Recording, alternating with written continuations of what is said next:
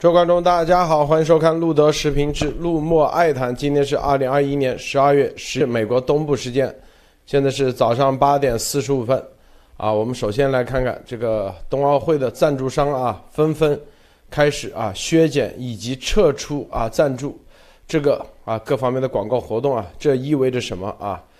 这个我们接，这是一个第二个盟民主峰会相关的所有的话题，我们今天啊统一来谈谈。这个中共的啊各种回应，以及啊民主峰会昨天结束以后产生什么样的效应啊，这是一个。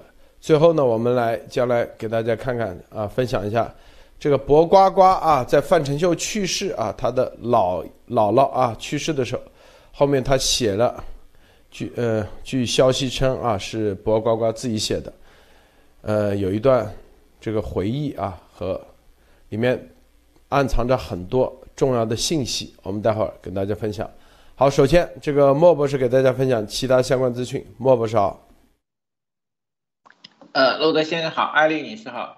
呃，大家好，这里面这个民主峰会结束的时候，实际上这个白宫，美国白宫公布了一个四国的联合声明，包括澳大利亚、丹麦、挪威和美国。开始认识到先进技术是全球经济增长和通信的重要组成部分，而且他们部分，而且他们对某些国家的专制政府对国内和国际的侵犯人权和镇压行为开始要提出这种抗议。也就是说，这四个国家将努力的抑制利用产品侵犯人权的政府出口各项技术。其实我觉得这是一个全球现在科学技术对中共的脱钩和围剿，以及对防止中共利用这些技术对人权侵犯。其实大家知道，中共进口和偷取了大量的国际的技术，包括追踪、摄像、分析，还有这种人工智能，都用来做什么呢？对老百姓和人民进行监控和迫害。现在西方国家已经认识到。提供这种技术，实际是帮助了中共的专制。现在，美国和西方国家也开始要进行彻底的这个抑制。这其实说明了中共很多方面的技术将出现大倒退。还有一个就是说，这次这个冬奥会现在是越来越被抵制了。现在现这个说是由于啊，这个大部分抵制，还有这个冠状病毒、中共病毒的流行。现在很多官员啊将以包机形式前往这这个中共国参赛啊，我觉得这里面很可能会出现什么呢？大量的小国家的和其他的航班无法到达，对吧？中共经常熔断航班，其实这个给自己的奥运会也添加了一个不确定性。好的，最后一个就是说，昨天开始有一部这个国内的这个文章引起了中共国内部的这个混乱，说什么呢？就是这个南华早报是在一个中国的报道里面是落实三胎政策，党员干部应见行动，其实就是在催婚，让所有的党员们开始先生三胎，但是。当这个文章被传播的非常多，在微博上点击的大量了以后，开始删减了啊！这个说明什么？中共现在内部的宣传其实也是什么有脑无序啊，甚至是无脑无序。很多人想借这个机会拍习的马屁，但经常拍错，拍在马腿上，甚至拍的把习总都装进去。这个地方实际是中共国现在乱象的一个。就是我们录节目说，中共国现在习会造成一种什么局面呢？以前的这些流氓土匪看到了上位的机会，经常会作妖跟作恶，这种捏奸佞小臣的成分会越来越多和愈演愈烈，这个才是中共国现在彻底要走向灭亡和混乱的一个前兆。好的，路德，我今天先分享到这里。好，安利女士分享一下。啊，今天是十二月十一号啊，就是应该讲是，呃，中国入 WTO 世界呃贸易组织整整二十年，在这一天呢，呃是非常值得纪念和反思的这样一天呢。中共国也发了很多文章。啊，官宣发了很多文章，宣示自己加入世贸组织这二十年来是一个巨大的进步。所谓的这个啊，嗯，这给世界带来了什么样的机会等等等等，然后给世界的经济，当然最主要的是共中国共产党在这二十年里边得到了巨大的发展啊，因为有钱了。那我们也看到今天有两篇文章跟大家分享啊，就两篇的报道，一个是 BBC 的。他也讲，就是中国入世改变游戏规则啊，冒号西方的期盼和中国的冲击，这个里边就非常直接的讲，就是二零零一年这个世界两件最大的事情，第一件事就是九幺幺，然后就在三个月后的十二月十一号，那世贸组织就成就了这个。呃，这个事件中心啊，就是给二十一世纪投下了强烈的阴影，这是他说的啊。比起对美国的袭击，改变了世界各地。更多人的生活和生计是什么呢？就是这个中国加入世贸组织这件事情。那么现在来看呢，所有的人都在反思中国加入世贸组织这件事情是一个重大的失误啊！因为当时克林顿提出引入民主最真实的价值观之一就是经济自由，要想通过经济自由带来中共中国的这个政治自由啊，需要更多的发言带来民主。但是事实上看啊，这个 BBC 分析它就是全面错了，特别是现在的这个呃。这个呃呃，就是回顾当年引入，其实大家都知道，引中国入 WTO 最主要的国家就是美国啊，是美国不点头，中国是加入不了 WTO 的。但是当时美国加入啊，邀请中国加入世贸组织的美国贸易谈判代表叫巴舍尔。巴舍夫斯基啊，这这位这个呃女士呢，她呢当时是负责谈判的。那现在呢是呃，我们知道戴奇现在是美国的这个主要负责对中国的贸易的谈判。那他回顾戴奇就回顾中国在加入世贸组织这里边呢，基本上所有大部分的这个承诺的都没有完成，而且他这个违反加加入 WTO 的这个承诺呢，给世界带来了冲击。最重要的就是真正的是把美国的这个工作机会带走了。啊，这就是说中国成了世界的代工厂，但事实上给美国造成了巨大的这个就业的冲击啊，这是他的一个反思。当然，VOA 啊，就是美国之音也也写了一篇文章，名字叫做《如果中国未入世啊》。当今世界会如何？看到吗？大家都在反思，反思的不是中国给世界带来了多大好处，而是说中国对这个世界秩序的自由贸易秩序的这个破坏到底有多大啊？所以我觉得现在的这个反思都是未来的重大的这些经济政策的制定的一个基石啊，就是过去二十年评估啊，评估完了的结果，我相信对中共国是灭顶之灾啊，就是只要共产党不改变政策。一定是灭顶之灾，所以就是说，现在这个全部都是在评论，特别是这个美国的经济政策研究所里边的一个经济学家叫做斯科特，他也是说，他认为让中国加入世贸组织是个错误的决定，说很明显中国没有遵守入世承诺，我们提出应该提出更严厉的多的条件才能够让让中国加入世贸组织，现在都是在反思啊，就是说整个带走了。带走了美国多少的这个二十年里带走了美国多少的就业机会和所有的产业经济链等等，现在美国要把它重新拉回来啊，这是现在的一个反思。这就今天的这个，嗯，中国入世二十年的这样的一个各种评论的一个呃分享，谢谢路德。好的，这个安联啊，你看考虑削减在削减在北京冬奥会的广告活动啊，这安联。大家知道，跟中共关系极其紧紧密啊，是德国的啊，德国的安联公司，专门的保险公司，当时被中共啊认可唯一啊开放在中国国内可以做各种人寿保险以及啊医疗保险的这样一个公司，它是北京冬奥会的主要赞助商之一啊，主要赞助商。除此之外。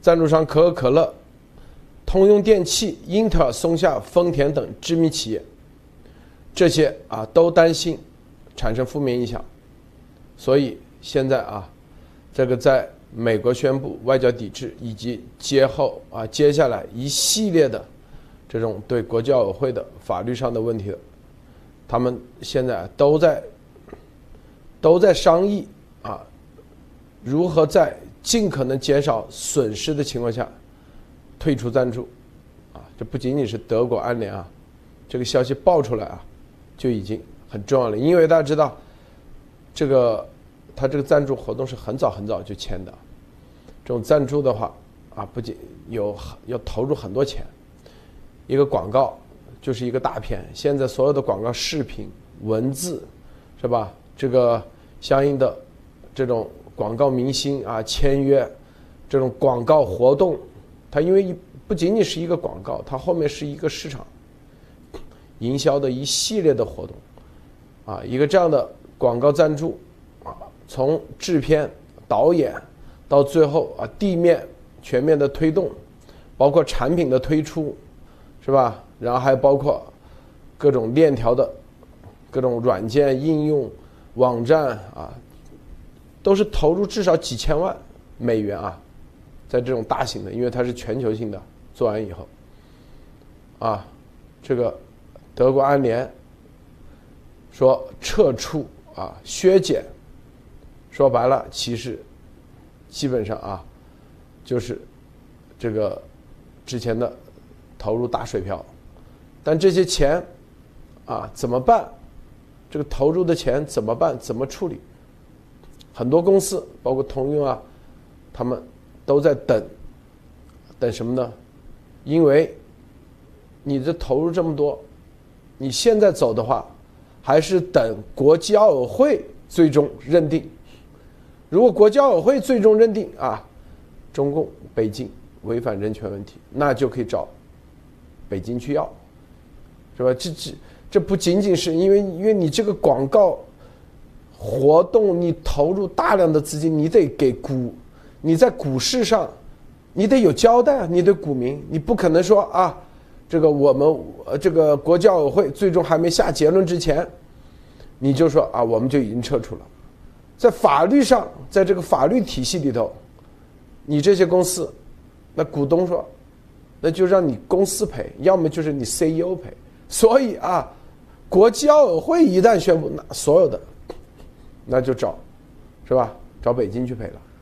相互之间都是签协议的，啊，你在，就是我们在做节目的时候，大家看到的只是一些现象、意见结论，但是一旦走到法律上、司法程序，西方它都是很严谨的，你不能说啊，这个这个川普因为美国政府外交抵制，你就主动宣布撤出，那赔的钱找谁要？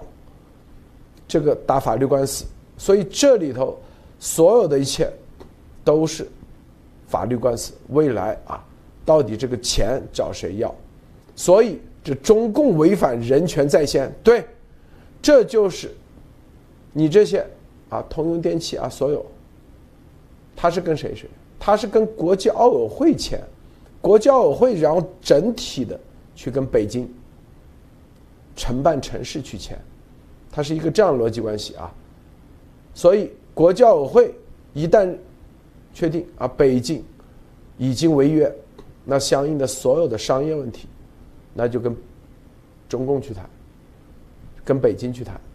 很多人说啊，这个在谈的时候，那北京不认账怎么办？没问题，就跟这个当年纳粹一样，是吧？最后，反正啊，你这五到十年。这些所有的官司打完以后，最后都是找中共政府、中共政府、中共的资产以及相应参相应参与的这些所有的人，他们在海外的资产，包括西，包括底下一系列的啊，什么这十一是什么公安、国安，所有的新疆的这些，所以这些名单啊，说被被制制裁的名单，很多人傻乎乎的啊，中共那些啊。我被制裁，我骄傲。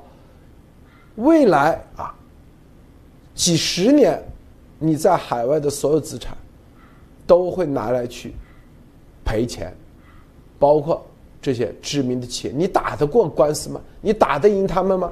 他们这是这个巨无霸，他养的律师，分分钟啊，你走到哪里，他可以打到你哪里。你在海外再有钱，你都斗不过这些企业，啊，比如说啊。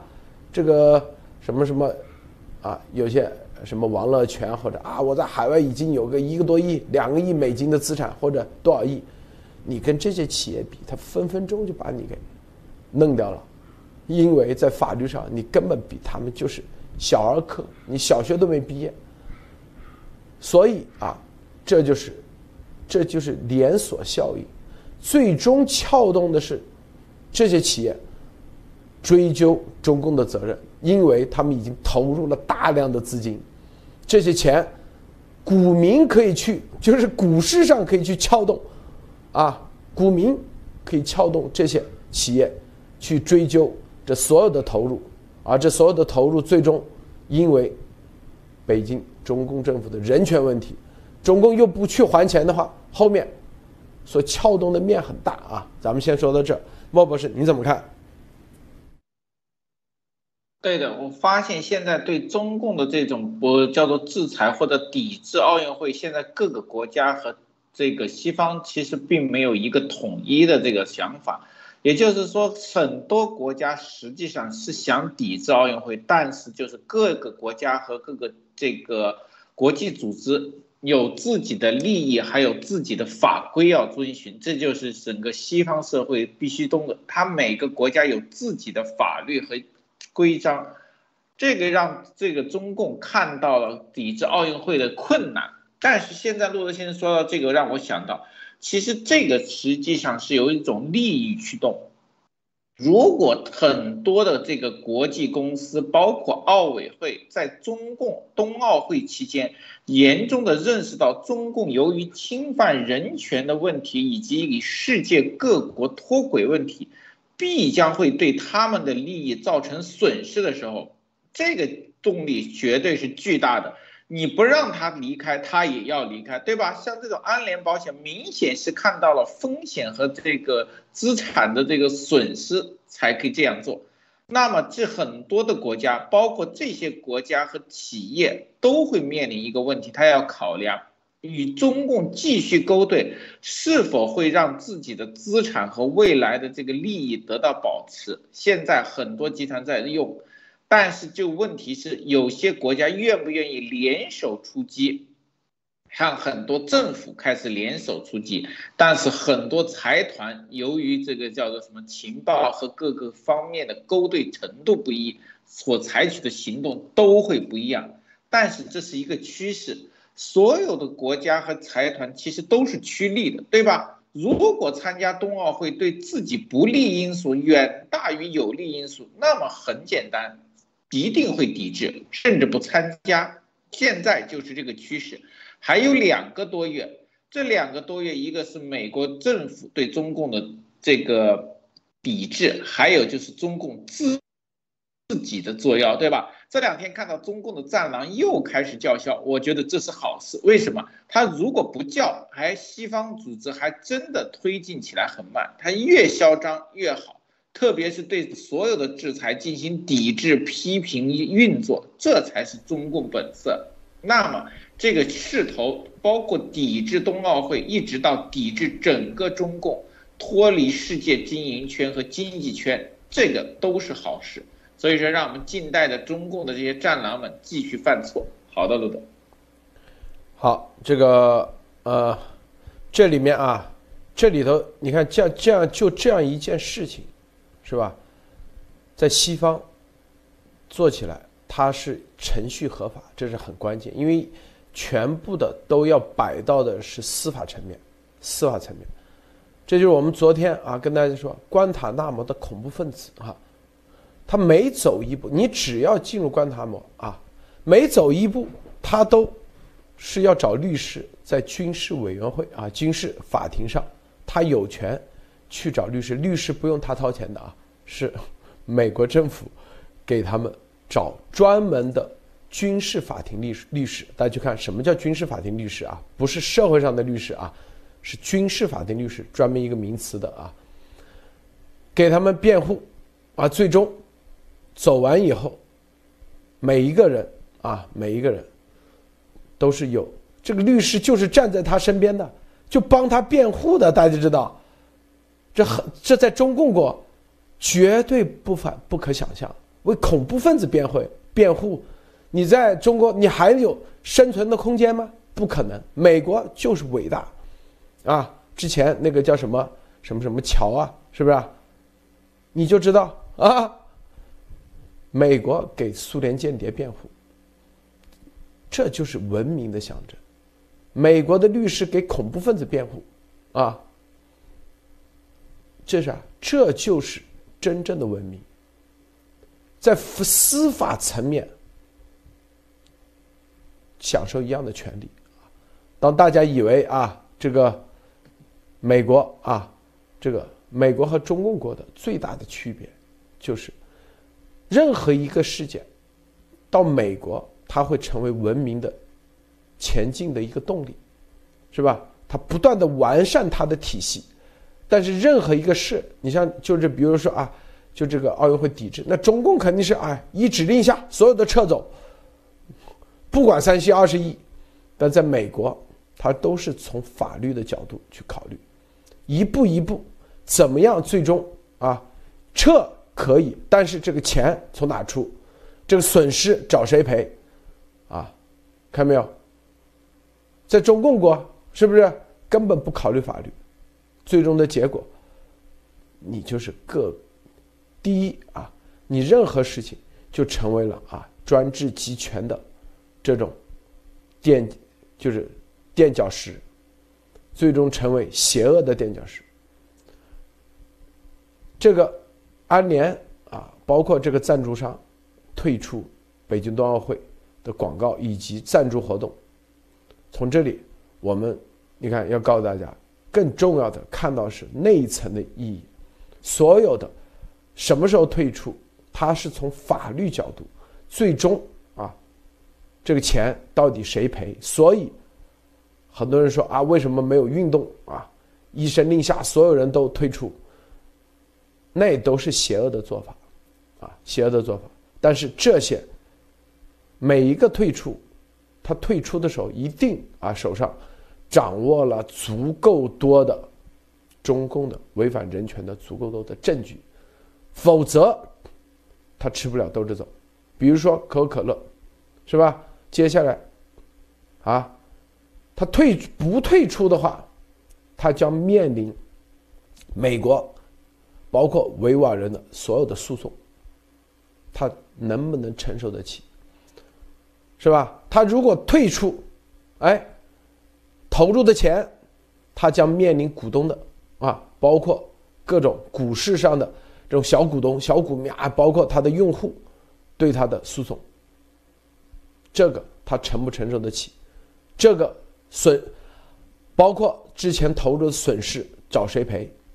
他自己已经在，就是告诉你，这些所有的公司已经在准备。准备手上，准备各种各样的中共违反人权的，啊，什么呢？证据？我告诉你啊，这就是这个体系的伟大。每一家，他不可能说纯粹靠美国政府的那个外交抵制，以及美国政府宣布的中共违反人权。我告诉你，这每一家自己一定手上有大把这样的证据在手上，啊，他们都在收集。在法庭上，他要赢这个官司，他不可能说啊，美国政府说了，那别人马上反过来，啊，美国政府说的就是对的吗？是不是？你是站不住脚的。哎，但是他自己如果搜集各种各样的，我告诉你，啊，这就叫乱枪打鸟，病毒一样的概念。我告诉大家，未来大家去看这个，艾丽女士你怎么看？嗯，我觉得就是刚才讲到了一点啊，就这篇这篇新闻里边讲到，就是呃，中国因为侵犯人权，就是反人类罪这件事情，导致国际奥委会的声誉也在下滑啊。我觉得这个也是有一个联系关系，所以他这个现在就是就是出现刚才路德讲的这个法律问题。其实很多国家为什么每一个国家自己都在认定，像瑞士、像英国、像荷兰、像北欧的国家瑞典。都在认定，呃，这个，嗯，用议会立法的形式认定他是这个新疆中共国在新疆是这个反人类罪，他为什么要立立会？跟他有什么关系？其实这个时候就彰显出来了。譬如说荷兰，它有很多大型的这个公司，北欧有很多公司，就像刚才讲的，像安联是德国的，是吧？当然还有一些英特尔、松下、丰田是可口可乐啊，这些你像可口可乐如果是美国的，那这个，那你最后。他要依据的议会的一个认定，这个件事情就高于奥委会本身这样的一个非国际，呃，就是跨国的、跨国界的这样的一个组织。国际奥委会的声誉，就是它能够带来的影响力和呃，如果他跟中共站在一起了，他为这个反人类罪的，嗯，这样的一个政权，呃，去站台，然后还支持大家去参加，那这个时候可能未来国际奥委会。解散或者是重组，那这个时候真正产生影响的是这些企业，这些做广告的企业，因为告他的可是百姓，可能是很多的在海外的新疆人。可以去告可口可乐，你这个是支持了反呃，就是说这样的一个反人权的这样的一个非法的一个政权，他们在组织这个活动，你居然去支持，那么这个时候呢，他造成的个人损失，在这个问题上，他是不是能告到他？那我觉得这个其实就是呃，也是很多国家都在议会上通过啊，中共。他在新疆问题上的这个反人类罪，所以看出来一月二十号的时候，这个蓬佩奥国务卿他发出的这个政府的这这一篇声明啊，国务卿的声明是多么的重要，就是引起的这一个。整整个系列的这样的一个法律战的这样的一呃认定啊，它一旦有了认定，有了证据，各个企业再去搜集证据，然后减少投资，我觉得这个时候根据这些依据去减少投资，可能会违约，跟这个国际奥委会违约。你看，像安联，他就是二零一八年秋天和国国际奥委会签署的这个八年的合同，那么他的这个合同里边就是要要很多个这个冬季夏季奥运会都要做他的广告，那这个时候他依据什么？要撤脱撤销，那这是都有有法律依据的。那么根据这些来来撤销，它可能就不就会减少损失。但同时也不要忘了，就是说这种呃一边倒的或者是坍塌式的这个广告商的退出，对于国际奥委会的打击是巨大的。因为它是一个，它是一个什么组织？它就靠这些饭，靠这些人的支持来来，靠自己的信用来吃挣钱的，来养活自己这个牌子。那现在如果他的声誉下滑了，接下来他面临的这种倒塌啊，就是说在这个问题上，他可能也会产生赔偿责任。如果他继续这样做下去，跟中共站在一起，他可能后账。找的后账导致的赔偿更让他无法赔偿、无法承受啊！我觉得这个才是，就是说大家都在这个时候积极考虑法律问题的一个根本性的原因啊！卢德，你看这个说对啊，你看四亿欧元给国际奥委会啊，保证十年内啊四场冬季和夏季奥运会展示安联的标志。你看，这就一个合同，它是一个合同套一个合同，一个合同套一个合同，四亿欧元，啊，那安联回头说啊，你到底要不要东教会？国教会说你到底要不要展示？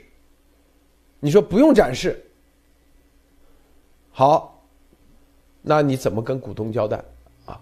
这个在东教会啊，我们除以八啊。就五千万欧元，五千万欧元，你已经汇给国际奥委会了。你不能说，你从法律角度讲，你不能说啊，因为这个美国宣布抵制，所以我这个钱就不给你汇了。国际奥委会马上反过来跟他打官司。不管怎么样，他这个钱得汇，除非哪一天国际奥委会，国际奥委会收了这个钱，他就要有一部分要给北京冬奥会。场馆建设是吧？各种，啊，因为五千万，比如这个冬季奥运会，五千万欧元，五千万欧元啊，有多少是给举办方他自己留多少？他就是一个合同套一个合同，一个合同套一个合同。好，那回头，那国际奥委会、北京奥运会、北京北北中共说，我们都已经啊，给你全部钱都花出去了，啊，都已经准备好了。你看，才两个月时间。啊，前，呃，什么场馆建设都已已经那个了，那国际奥委会，那接下来，那怎么办？是不是要不要退钱？这所以牵扯到很多法律问题，一环扣一环，一环套一环，而这所有的套都是跟协议有关系，就是北京跟国际奥委会的协议里头写明的一条违反人权啊，不能违反人权，这所有的东西决定了你这个合同到底有没有违约，就是现场的举办方，就是场地啊，北京，是吧？有没有违约？因为这里头牵扯到几点，还有几点啊。第一，中共啊跟国际奥委会签的一定是什么中国奥委会，他呢是吧？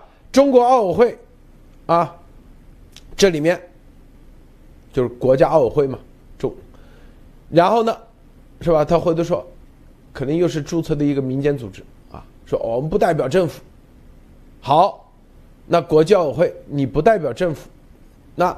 肯定啊，因为举办的城市的北京市政府，它肯定有相应的这个相应的啊，也有，比如说中国奥委会委托北京奥委会也会签一个协议，它一定。之所以协议为什么我对这个了解啊？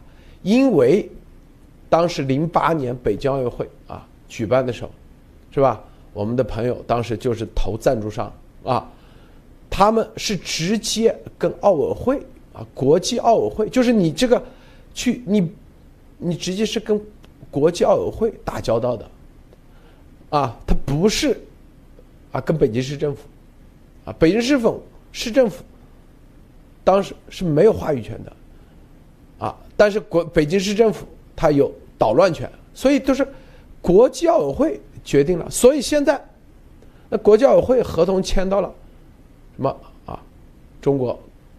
奥委会、中国奥运委会也可能又是北京奥委会，等一合一个合同一个合同往下套，往下套的时候，啊，那现在这里头啊，你所以对国际奥委会现在是极其骑虎难下，因为这里头是吧？全世界都说中国政府啊。违反人权，你在中国，在北京举办这个，别人所有的人他都可以去起诉你，你国际奥委会。但国际奥委会签的这个协议里头，一环扣一环的话，最终啊，他在他一定要抉择，他一定要抉择，啊，这个因为他一环扣一环，扣到的什么北京奥委会啊，和中国政府可能又不又没啥。又没啥关联性，啊，就是在协议上，他要找下家，找赔偿的下家，估计挺难找的，啊，挺难找的。你中共嘛，他很会，中间啊，就跟那个丫头一样啊，最后从法律角度找不到他，他前面找了一堆啊，替他在那里啊挡子弹的，对，连锁违约。所以呢，现在啊，对国际奥委会来说，他是非常，你看骑虎难下，但是他一定最终一定会断臂啊，否则他国际奥委会都搞不下去了。反正两边对他来说都是要迟早都是违约的，都是要接受诉讼的啊。这个逻辑关系其实重点在这里。这就是啥？对国际奥委会来说啊，现在也是非常难以抉择的啊，难以抉择的。这个莫博士，你分享一下。是的，我觉得现在整个世界各国发现中共在各个方面其实很缺乏专业度，大家发现了没有？就是中共自从习上台以后，他其实把中共这改革开放这三十年做的很多的。与世界接轨的专业性开始慢慢的消退，对吧？你看看他派的什么人上台和慢慢接替什么人，他的外交层次，他的各个方面的人才，经济各方面人才，法律人才，实际上当年可以说江系、胡系还有邓。在各个方面，其实给习留下了相当多的财产。这些人勾兑，包括情报啊，像丫头都是培养出来，对吧？各个方面渗透和人才都留下了巨大的资源。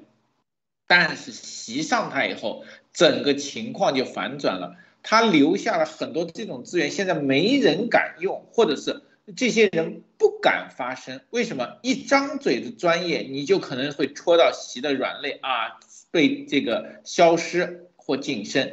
那现在中共只剩一种声音，就是什么？拍马屁。我们以前说的《顺天时报》，你只有让皇帝顺心了，你才能活。但是现在有几件事能让皇帝顺心，对吧？就像这次奥运会、冬奥会，很多的法律陷阱和条文都可能未来成为这种对中共的控告和申诉的方式。但是下面有人敢说吗？除了路德，是谁敢说给习说啊？你这个不能签，这个有法律漏洞，你不能抵制。这些人要怎么样？没人敢说，一定是什么一片大好。就像说的，你看看。多国来朝，运动员争相恐后，踊跃想来中国参加奥运会。记者、商人蜂拥而至，一定是这样跟习汇报。为什么？他们也怕习翻脸不认人。这个东西就像当年清朝末年一样，整个国势颓废，但是下面人一定要吹的是什么繁华盛世一样。这里面，我觉得西方国家现在开始做各种陷阱和条约的陷阱。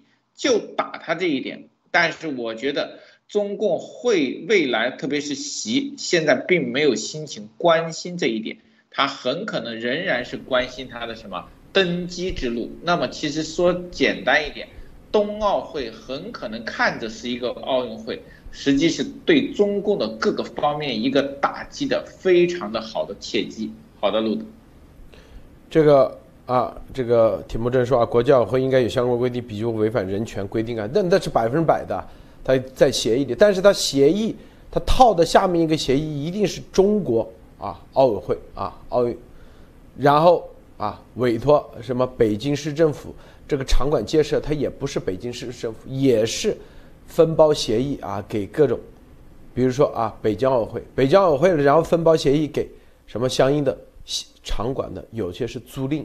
有的是啊，他一定是北京市政府建建完以后租给他们，它是一个这样的协议。套完以后，哎，回头你去找的找人的时候，就跟那丫头一样，哎，回头一找，哎，这个跟中国政府没关系啊。就回头在法律的角度上，你会有很神奇的发现啊，跟中国政府没关系。比如回说，那国教委会啊，这北京奥委会说，哎，我们是一个民间组织我们不代表中国政府。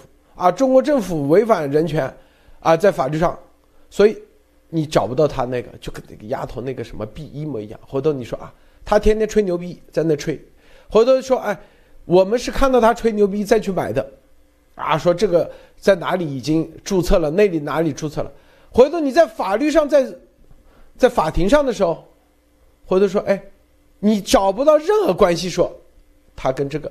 或者说我就是做直播，我就只管吹牛逼，我我没说啊，是跟那个有关系，这是一个啊中共他完美犯罪的一个打法，一贯的一一个打法。但是从这一点，其实说白了，中共的人设啊也彻底崩塌。回头这些所有的都彻底看清楚了，看明白了，中共的啊这种。在法律上设置的实际上是给他们有陷阱的啊，就给国际奥委会以及这相应的赞助商，它是有法律陷阱的，而这个法律陷阱，我告诉你，这接下来就是美国的国际的立法者，你必须得弥补的，包括国际奥委会，这就是我们要说的，任何一个灾难性的事情，在西方，在法律基础上，它会成为一个人民文明的往前走的一个奠奠基。这绝对是有漏洞的，有陷阱的啊！中共钻的就是这个漏洞有陷阱，啊！我不知道大家理解不明白不？就我为什么说关塔那摩那个事情，就告诉你啊，咱们说的很爽的恐怖分子的时候，实际上走到法律上的时候，每一个恐怖分子啊，都得要严格的按照法律，啊，美国的法律一步步去走，不是大家想象的这样啊。好像恐怖分子抓了就毙了，每一个人抓到关塔那摩的，被美国抓，他们还是命好啊！就是被 CIA，如果不是 CIA 抓，那可能就是直接啊，比如说这个绿色贝雷帽，可能现场就干掉了，知道吧？被这抓了，最后都是要走法律程序的，你得都有律师，都有辩护，啊，说说的啥意思？就是最终就是我们考虑解决问题，一定是从法律角度去解决。而绝对不是啊，像那个，我们说这啥意思？就最重要的，其实就是告诉，无论是三八线以内还是习家人，啊，美在如果是在美国啊，这种下场，你还是通过法律解决。说白了，命好，知道吧？如果不是美国的人的下场，你是齐奥塞斯库的下场，那直接。下午就枪毙，齐奥塞斯库的结局，其实，在美国很多啊法律界来说，觉得他这个手段过于残忍，没有按照严格的法律，没有陪审团，没有律师啊，就当场就宣布，对吧？我们说的啥意思？就你现在挑拨的这种民意，啊，挑拨的这种所谓的冰刀连啊，所谓的。啊，这种结局是更惨的结局。什么结局？就齐奥塞斯库的结局。最终，萨达姆的结局，萨达姆啊，包括这个卡扎菲，都是老百姓把卡扎菲给干掉了。就是你挑拨的这种啊疯狂的老百姓，我保护你的时候，实际上。这些疯狂的民意反过来也是对你的一把杀人武器，这个，这才是我们说到最重要的点子上啊！当你在利用民意的时候，包括丫头我说的为什么，他在利用民意，反过来民意，我告诉你啊，绝对是对他最大伤害的就是那些人，他自己心里很清楚，就是你身边的保健医生那位。齐奥塞斯库被谁抓的？啊，下来就是他的军队，当时对他最忠诚的，啊，那些内卫把他抓了，啊，当时对他最表忠心的、最洗脑的啊，洗脑洗的最成功的，反过来也是最极端的，这是问题的本质，问题的本质啊。为啥？当他从上面一旦跌下来的时候，那些人会更加残忍，啊，是吧？你在美国啊，这些说白了，在在咱们所有的观众里头，可能啊还会给他有个正儿八经走法治的机会，从美国的法律法律的审判的就，哪怕纽伦堡大审判，包括东京大审判，那至少还有个。程序有个流程，你还是不是？你还能找律师辩护？如果这个流程都没有，你到齐奥塞斯库那下场，就当天下午就枪决了。这啊这就是疯狂的民意，你自己在利用他的时候，反过来，这个这把刀这把剑是杀害你，杀对你是最大的杀伤力啊！这个艾丽女士。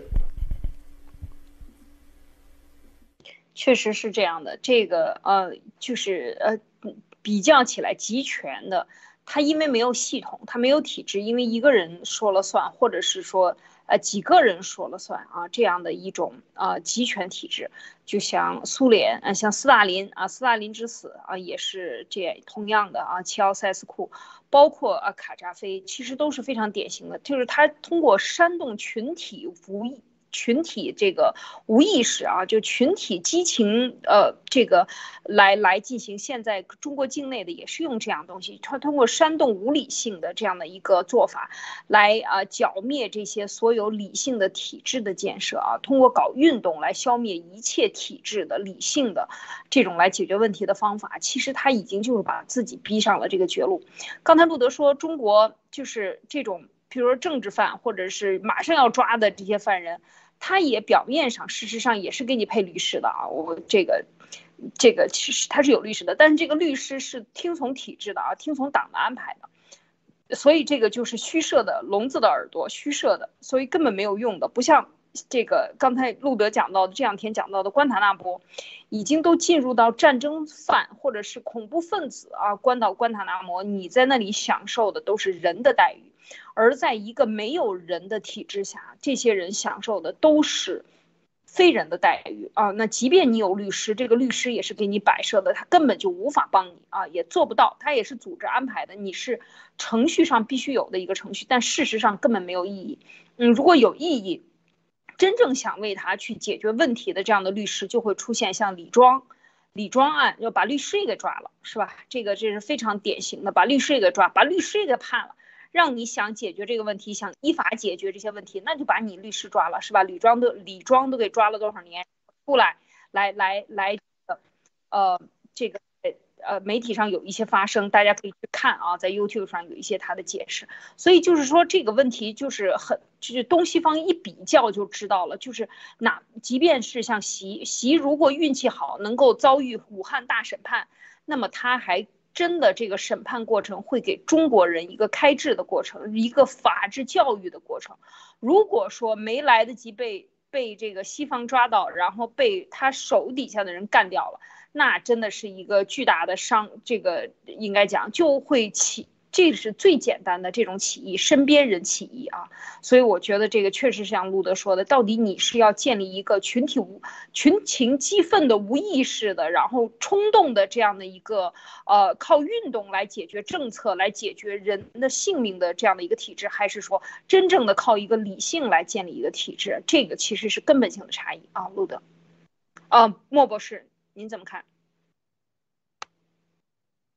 对的，现在整个这个奥冬奥会是成了绝对的是政治运动，对吧？其实大家现在已经看到，说是什么要把体育不能把体育政治化，但是由于中共主办体育这个盛事，那么现在很明显的，谁把这个奥运会贴上了明显的政治和人权的这个标识，那就是中共。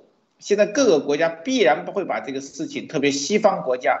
民主峰会一定会把奥冬奥会作为一个切入中共这个人权的一个钉子和一个点，所以说彭帅事件到冬奥会都是一系列招数的这个推进，而且我觉得冬奥会这一点，因为是习亲自出手，那么这就是给整个西方国家一个非常好，就像冬奥会对中共来说。它是避无可避的一个点，它必然得应招。就西方现在出什么招打击它？用冬奥会就是出以前把人权定义，然后把法律定义、经济定义拿出来，哪一招中共都得接，它避无可避。为什么？它不可能宣布现在不举办了，这个是自己打自己的脸，硬着头皮举办的时候，这是打中共最好的一个时机。每一个点中共都得硬接。而且接完了有可能是连续招，所以说美国现在这个冬奥会的事情是小了一个头，很多的这个国家和商业组织还有国际组织其实都在看风向和利益。我相信很多组织和企业已经在偷偷的规划如何在冬奥会上打击中共或者与中共脱钩了，只是慢慢在发酵，不可能一步到位。但是这个进程其实已经默默的已经开始推进了。好的，鲁德，这个你看中共啊，《人民日报》终审说民主峰会惨淡收场，攻击抹黑把戏当休矣啊。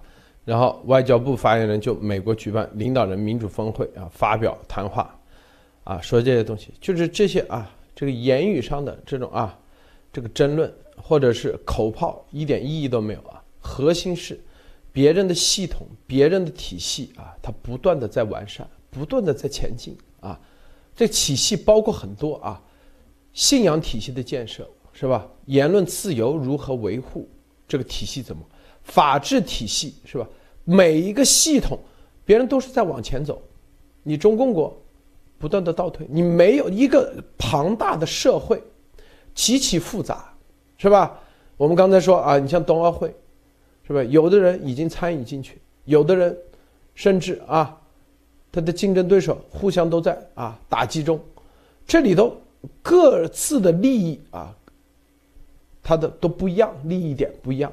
这个时候如何让这个社会真正的啊平稳的在这解决任何的事情？第一平稳，第二是吧？最终大家都幸福，那就是法治体系。如何法治体系幸福？那就是必须得啊充分辩论，充分是不是？你得让对方啊，无论双方你在法庭上啊公平公正，是吧？最终有各自的啊牛的律师在法庭上啊进行全面的、充分的啊，是吧？各自为各自，哪怕叫狡辩啊，或者叫辩护啊，都没问题，是不是？因为恐怖分子都可以在法庭上狡辩。是吧？那个恐怖分子说了，他说啊，我这是不是这个他怎么怎么辩护的？没有，后来没有判死刑啊？为啥呢？他说，我只是啊，这个打钱啊，没有真正的没有证明证据证明我是要做人肉炸弹啊！啊，美国的律师就开始开打辩护，在法庭上，哎，辩护成功了，不是死刑，法庭法官说了算。哪怕你 CIA 有这个情报、那情报，哎，他最终没有，那就驱逐出境，啊，要找到第三国，不能在美国待。虽然他这个人是美国裔的啊，就是也有美国绿卡，有美国绿卡，你看看，驱逐出境，一听绝对是狡辩，但是没问题，美国就这样，美国就这样，他就相信。任何人，你在全世界你走完以后，你还依然会喜欢美国的这个体系，因为有真正的公平，是吧？你就像博呱呱啊，这博呱呱写给他老的姥姥的告别信，在网上啊，现在公布出来了。他依然活在美国，他父亲在唱红打黑的时候对别人这么残忍，他为什么要待在美国？为什么这些这个啊三八线以内的？孩子都要待在美国，因为有公平啊，法庭、法治上能够得到你的人权的保障，是不是？博呱呱这样写说：上次跟姥姥道别，本以为只是暂别数月，不料至今有十年之余，分别时的细节已变得朦胧，现在脑海里留下的是回忆和想象交织在一起的画面。姥姥身穿白色素衣。上面装饰了仿佛由姥姥随笔点出的水墨花卉，衬托着她平日那从眼角里流露出来的笑容。姥姥一生说风风雨雨艰苦奋斗，但在家人的脑海里、工作人员的记忆里和我的印象中，笑容却是姥姥常有的表情。就算皱着眉头给我讲无比艰苦的革命文革故事时，到最后他总会一拍大腿，慷慨激昂。欣然一笑，就算在读新闻、看流行的抗战连续剧时，姥姥那认真的模样中也藏着自如、和蔼的笑意。通过这一段，你看啊，就是我们说三八线以内的，他是幺二九啊运动的这人，这就是啥？你看，这个到老的时候依然啊对那些啊就是用这种啊。文革啊，革命的方式啊，还是记忆犹新，他依然回忆。说白了，如果再一次选择，他们还会选那种方式啊，美国的方式。这这就是他的下场，没办法，是吧？国家啊，你既然用这种方式，用唱黑打黑对别人的时候，别人也会用唱红打黑的方式来对你。啊，你既然可以陷害别人的时候，别人也用，哎。这种方式来对你好。这些年，常有人问我想家吗？我心里总会默念：男儿四海为家，怎会小家碧玉的有想家一说？然而，何为家？说中国式家给予我的是神圣感，爸妈世家，那是我精神的摇篮，而跟姥姥共餐才是我牵肠挂肚的家的场景。分别那天，我和姥姥一起吃饭之后，便要去机场回哈佛读书。我至今不明白为何要食不言，寝不语。从古至今，吃饭不就是要聊天吗？可姥姥做到了这一点，吃饭就要集中精力吃。姥姥给我夹菜，督促我吃，让我觉得不耐烦。我都吃饱了，姥姥还让我再吃。其实每次回家，姥姥见我总要先问吃饭了吗？若是看我拿包零食，就会问我是不是饿了，要吃饭。我心中明白，姥姥大半生饥寒交迫，八年在太行山上打游击之后，随组织东奔西跑，解放地方，走遍祖国大江南北。自第一场反右活动就被卷席卷进去，而刚被摘帽，又经历文革十年，直到八十年代末正式离休，姥姥生活才得以安稳。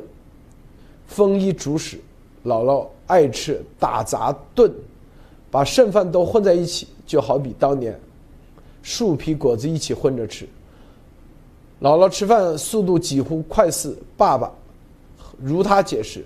这是战争年代培养出的习惯，要是不紧抓紧时间吃，鬼子就来轰炸了。爸爸在文革中劳改所，若吃得慢，窝头便被抢了。桌底下小赖赖，我们的狗，因要提醒我不可赖皮懒惰而得名，会躺在姥姥的脚边。尽管姥姥对它不理不睬，觉得宠物是多余的，但赖赖却意识到姥姥是一家之主。辈分最大，因此定要讨好他。吃完饭去机场，姥姥要亲自起身来送。我说别出来了，过几个月就回来了。不想不曾想到此一别竟是永别。这一段啊，给盖住了啊。十一月二十三日，在姥姥最后的时光里，我们通了两小时四分四十秒的视频。我看到姥姥的手想伸过去握着。看到姥姥的脸，想凑过去亲着，我多么熟悉那一个细节。姥姥的手背乌黑，手背乌黑，手心红白，干粗结实，厚实的手握惯了盒子枪，是当年太行山名副其实的双枪老太婆。姥姥的表情宁静安详，我熟悉姥姥的每一簇头发，那是我摸着长大的。从半黑半白到全部白绒，却始终茂盛。我更熟悉那副脸上的每一个毛细孔。从小就喜欢姥姥，啊，挤脸上的，帮姥姥挤脸上的黑痘痘。我不愿再自己屋睡，喜欢挤到姥姥床上，靠墙搭个窝，然后求着姥姥讲她亲身经历的故事。这可比任何童话小说更精彩、更生动、更。可贵。随着放在姥姥腿上的理疗仪嗡嗡作响，我边用手描描画床头刻着的寿字图样，边瞧着姥姥的脸。她紧闭双眼，回首往事。她讲过在山上窑洞里跟战友围着火堆，时刻备战，并告诫了我：她就是这样，眼睛被熏坏了，让我保护好眼睛。他讲过，在村里抓了被鬼子诱骗往井里投毒的小孩，最终迫使他做出艰难的决定。可他只是个小孩。姥姥叹气地说：“其中有他的故事，也有伴随在他身边的人故事。有爷爷啊，就老爷啊，解放战争渡江战役上甘岭打坑道战的故事；有跟随十岁、十四岁的他投身革命的弟弟的故事。”姥姥的弟弟是一个悲壮的角色，他带兵打仗，成为英雄，身上埋着弹壳，终身残废，却在运动中去死。那些年，姥姥每晚讲述他的经历，如今成为刻骨铭心的记忆。可他的那副带着慈眉善目的脸，我再也摸不到了，再也亲不到了。一下子，姥姥走了。啊，说到这时候，你看啊，这个，这典型的啊，这个。听着恶心啊！录得快进吧。我这里头啊，你看就暗藏着一种心念，就啥呢？是吧？就是说，说他以前啊为中国共产党做出了多少贡献，是吧？付出多少？意思还是想回到这个中共的权力中心啊？没有一点啊，这个就是昨天这个雷啊，咱们代号雷的小。雷的小文里头所说的，没有任何普之价值，这就是，啊，他们啊，这个雷的这个组织里面每一个人都接触过，这是所有人啊，包括范丞秀，包括博武开来，他们都亲身接触过，就看到这幺二九运动的人，到现在脑子里还满脑子想着是啥？啊，回到权力中心，可悲啊，非常可悲。博呱呱就这一段，就让人感觉到，在美国待了十年，还是想回到权力中心。讲这，是吧？什么双枪老太婆，这不，这洗脑洗的也够那个了啊！先说到这，具体啊，我们不念了，念不下去了，就就已经到这地步了，还在幻想啊，在这里讲自己啊，前辈啊啊，这个这个姥姥姥爷啊，有多么的啊，为党付出了多少？对对，八三八线内恋恋不舍。是吧？这不仅仅是洗脑啊，这是说白了，这个权力的这种上瘾啊，你看到没有？啊，所以很多人咱们说三，我们说幺二九的，就是要唤醒这些，但有的人他始终唤醒不了，明白吧？没有一点啊，这个啊，就哪怕到这个地步，这个追悼会都不让你那个，还在这里啊回。回首啊，在这个这个抗日的时候啊，怎么怎么那个啊，这就是这典型的斯德哥尔摩综合症。是个艾丽女士，你怎么看啊？对，同意啊，这这就是很典型的，这其实就是说，他完全没有走出感性的认知，就是在这个战略思想上，就是家族被洗脑。吃苦日子，过苦日子过惯了，过就是讲了这些过去怎么样搞革命、搞斗争，站在共产党的这一条，呃，这一个裤腿里，他就没有跳出来啊，站在这一个角度里就没有跳出来，没有站在一个，呃，一只脚站在外边，而是两只脚都站在共产党的这个角度，所以真的是有其父必有其子啊，这就是薄熙来为什么到最后唯一的条件，唯一要求的就是。不要开除党籍，是吧？因为只要不开除党籍，他就有卷土重来，老子又杀回来的可能性啊！就是说，搞来搞去还是在土匪帮里边，在丐帮里边论帮主，到底是东西南北啊？到底当咱们怎么去论？可是事实上，只要站在这个共产党的这个圈套里，只要站在共产两只脚都站在共产党里。这个角度去看问题，你永远看不到真相啊！就或者是说，我觉得博呱呱像这样的年轻人经历了这么多啊，他是比较典型的，我觉得是一个所谓的党内受害者，因为有大量的支持者还希望卷土重来，希望把他抬出来摇旗呐喊啊，然后再拉一面大旗，再追一批。追随者再继续把习搞下去，或者把另外的在台上的位置的人搞下去以后，他们来占山为王，这个想法还依然就是土匪啊，你打我，我打你的这个山头的这种文化，所以就是说，确确实是很可悲。你受了这么多西方的教育，没有看明白为什么，这就是我们说我想一直想说的这个教育啊。就是这么厉害，洗脑就是这么厉害。共产党为什么从毛泽东那个时候抓这个思想教育，抓辅导员教育，抓政委教育，加抓这个党委党支部书记的教育？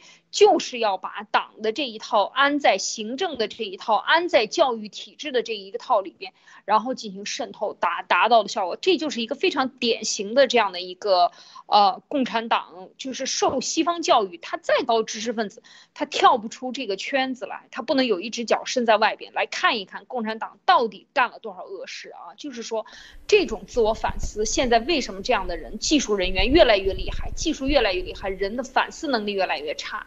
对党的这个一手遮天的这个认知越来越就是认识不到啊，就是所以我觉得这个确实是，也许真的在这一这个三八线以内的人。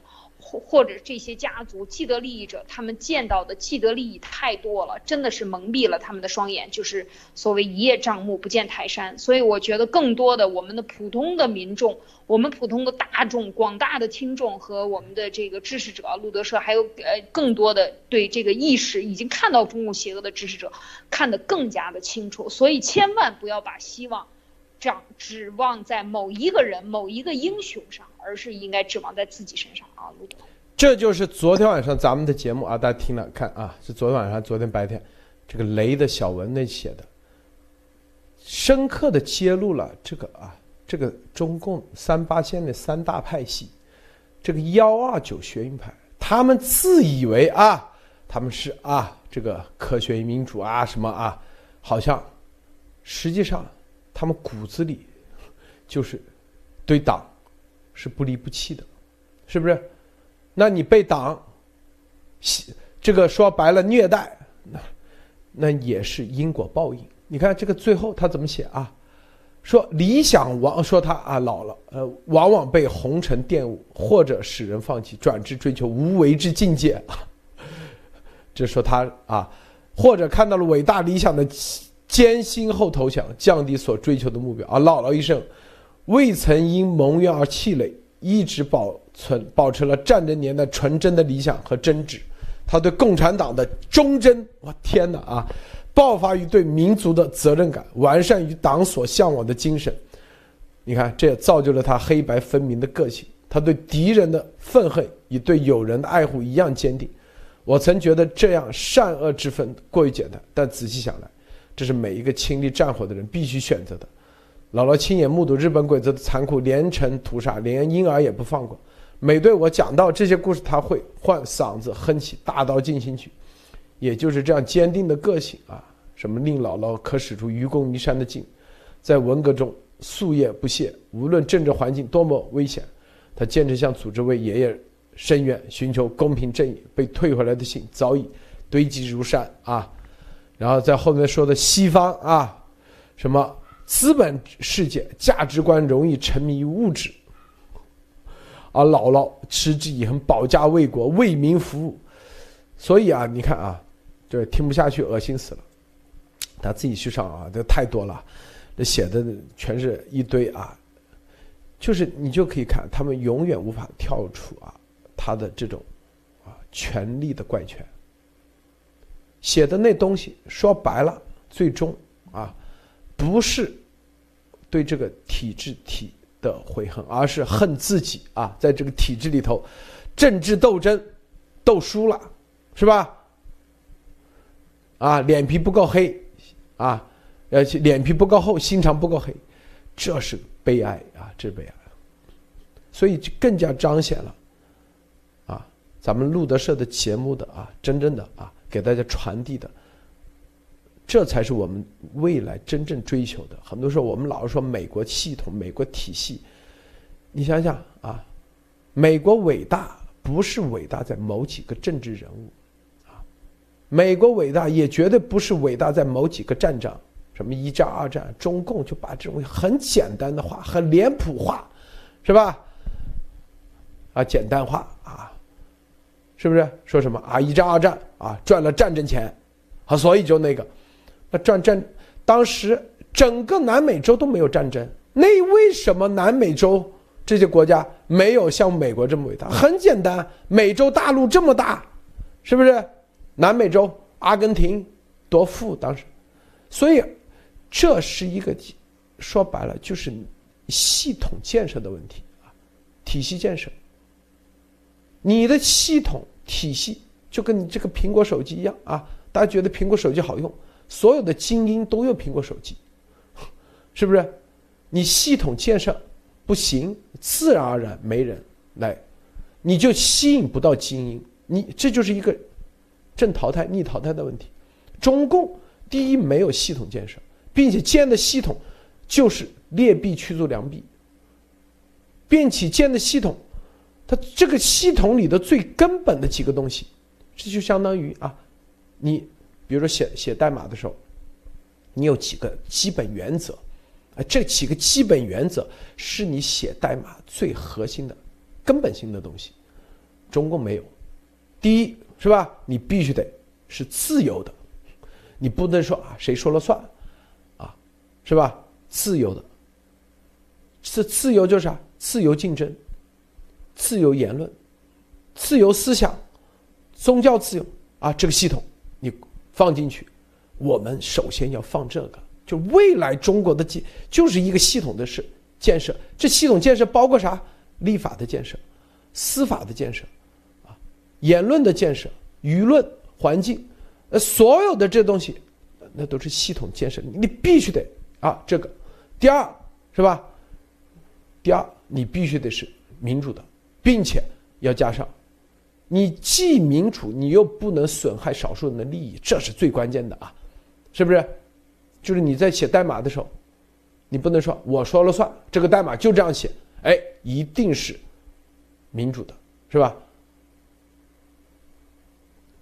是吧？并且不能说啊，多数人决定少数人的民主，也不能是少数人决定多数人的专制，更不能是一个人决定啊，多数人的独裁，是不是？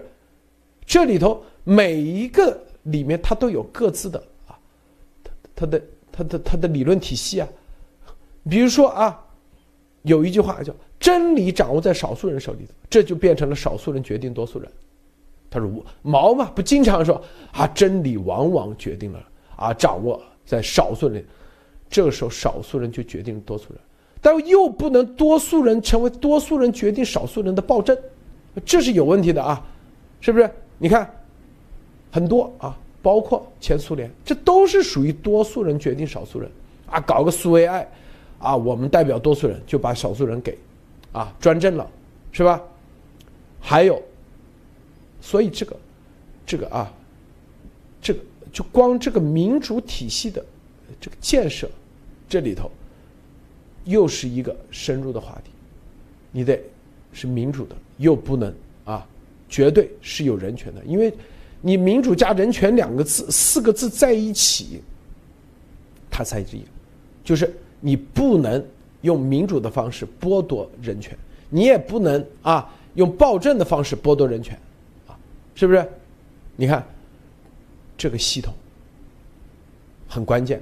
第三点，是不是？那你这里头，刚才说民主，你所有的是啊，是法治的，是不是？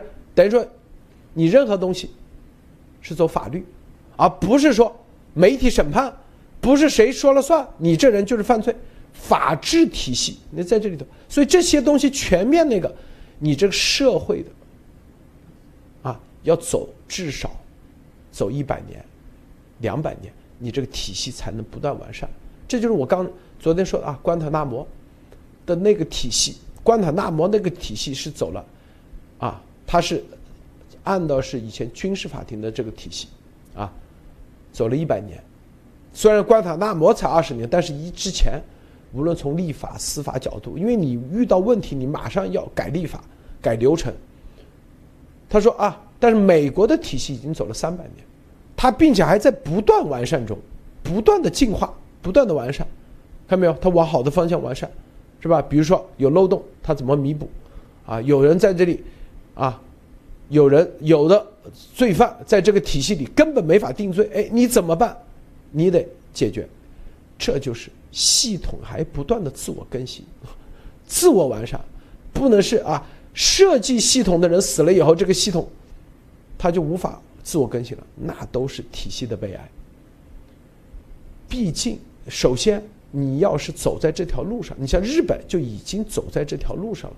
日本的伟大就伟大，他他已经在走到这条路上。韩国、台湾，但中共国就这条路都还没上，路都说白了，离这条路是越走越远。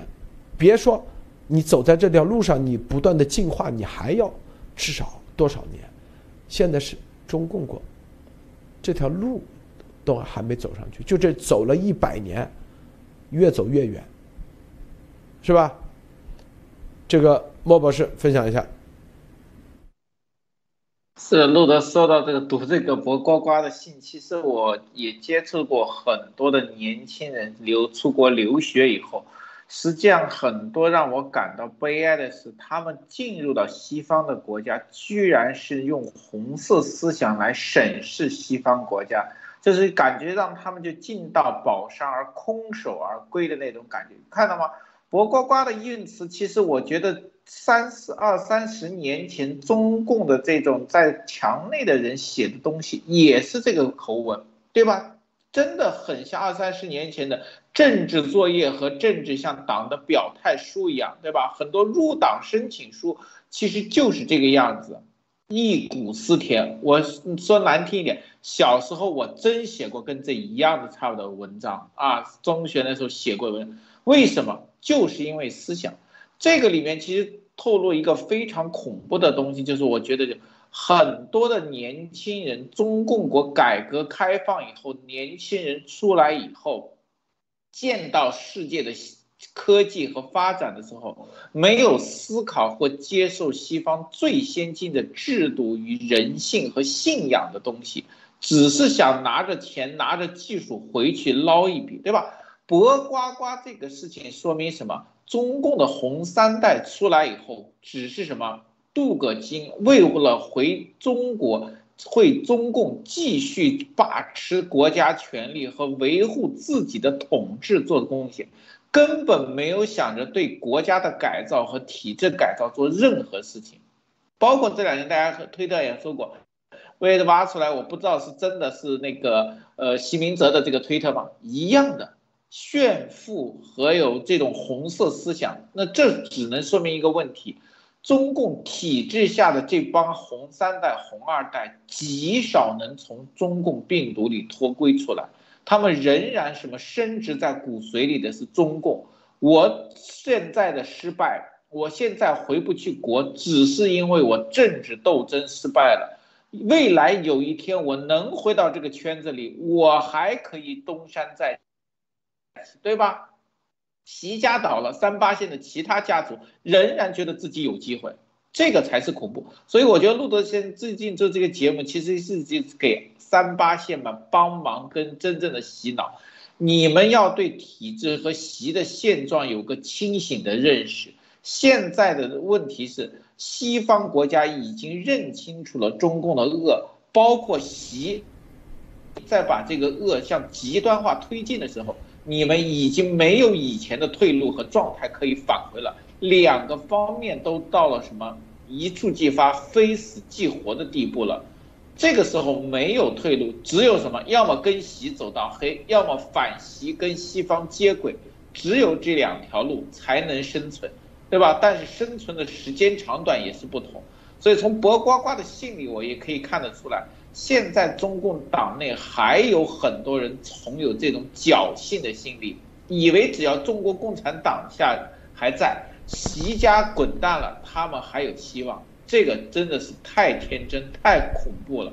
这种人越多，中共疯狂的程度会越来越恶。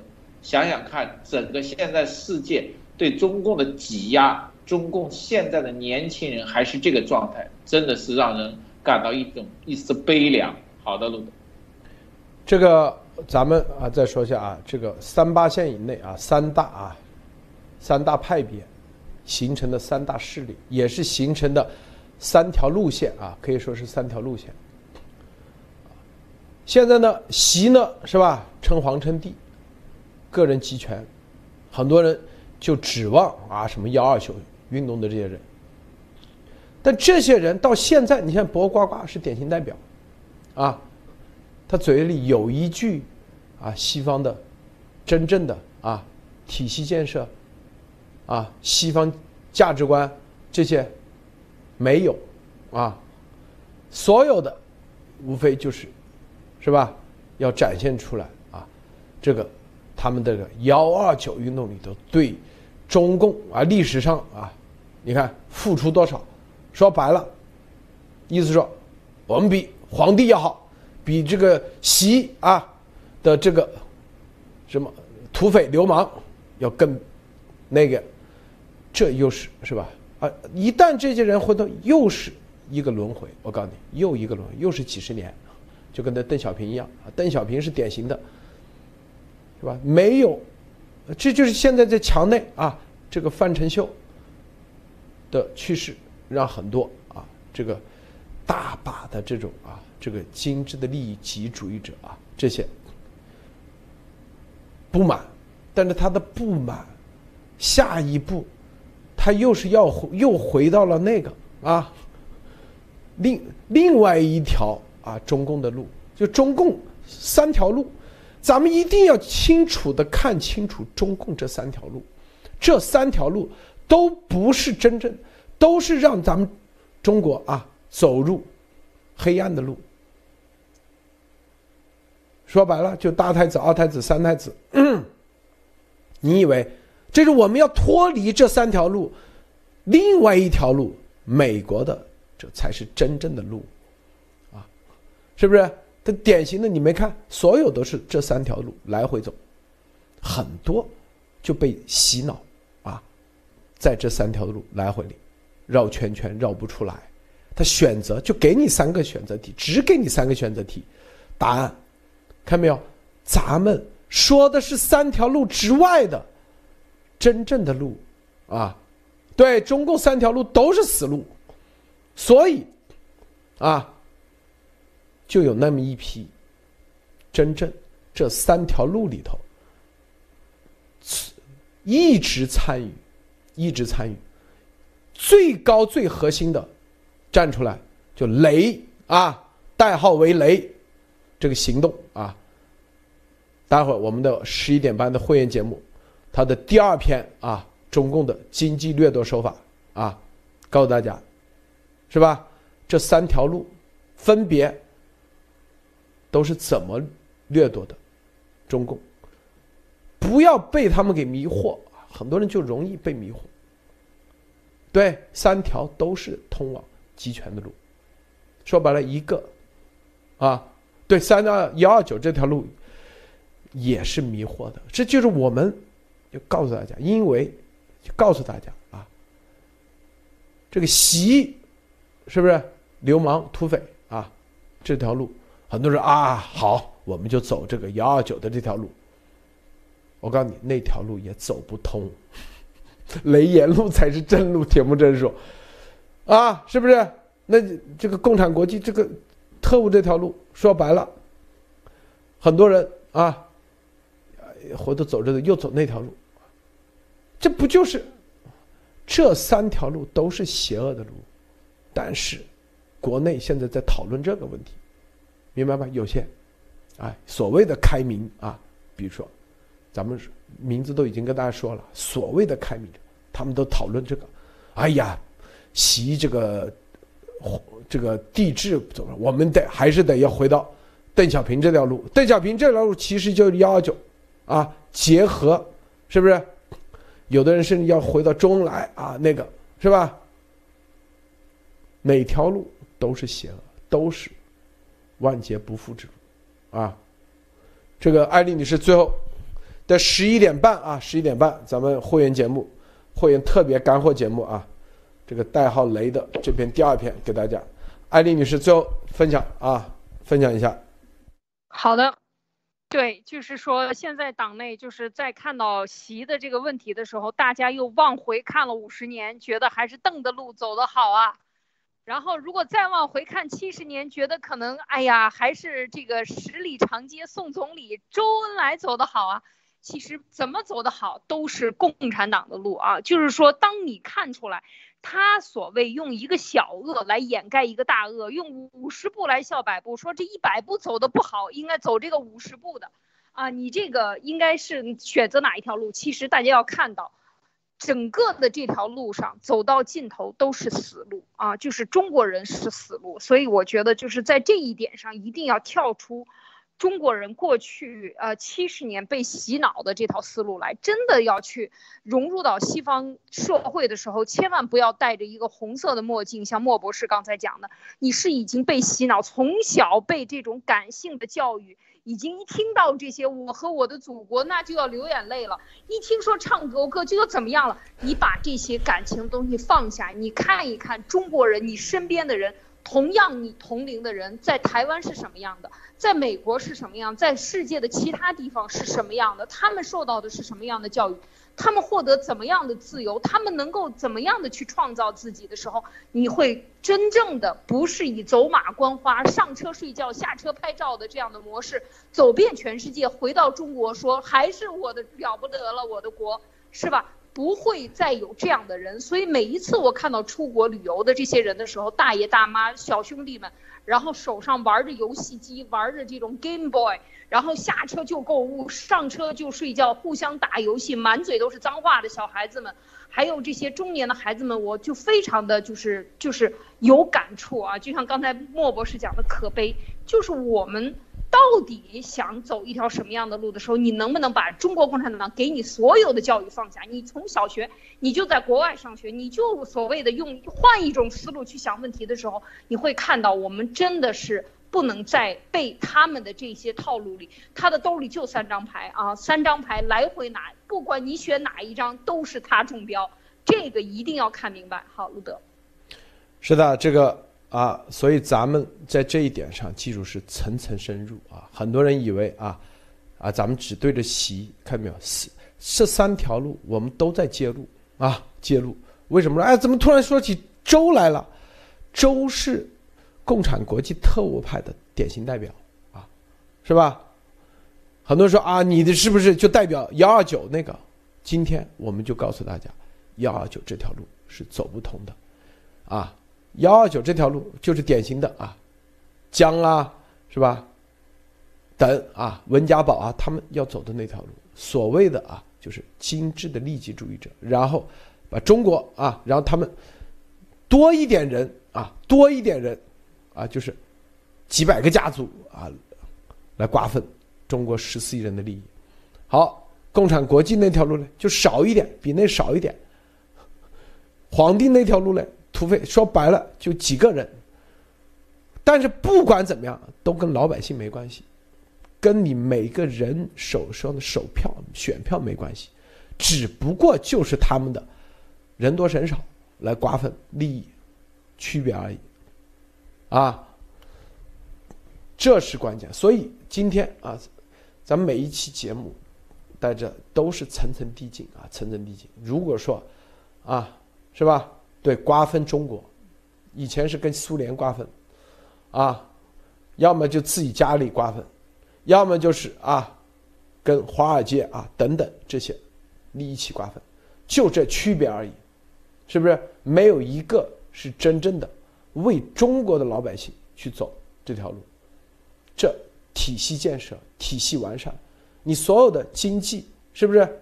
所有的建设、体系的设计、经济的设计、系统的设计，所有的啊，怎么去做这个？他们没有没人考虑啊，都是设计这些的目的，不是为了个人，就是为了啊这个集体反或者一个小集体，就这概念。好，咱们今天节目待会十一点半啊，中呃将这个录的会员干货节目啊，来给大家先把这个咱们这个代号为雷的啊，行动代号为雷的这三派里面啊，里面的核心人形成的这个组织，给大家来谈谈他发的第二篇啊。对，学到了，分蛋糕的圈子大小不同而已，韭菜是韭菜。交际过说太对了啊，就是圈子大小不同而已，千万别以为幺二九就代表你啊，这个博上台就代表一样的，不可能代表得了你，就是圈子大小不同而已。好，今天节目就到结束，谢谢莫博士，谢谢安利女士，谢谢诸位观众观看，别忘了点赞分享，再见。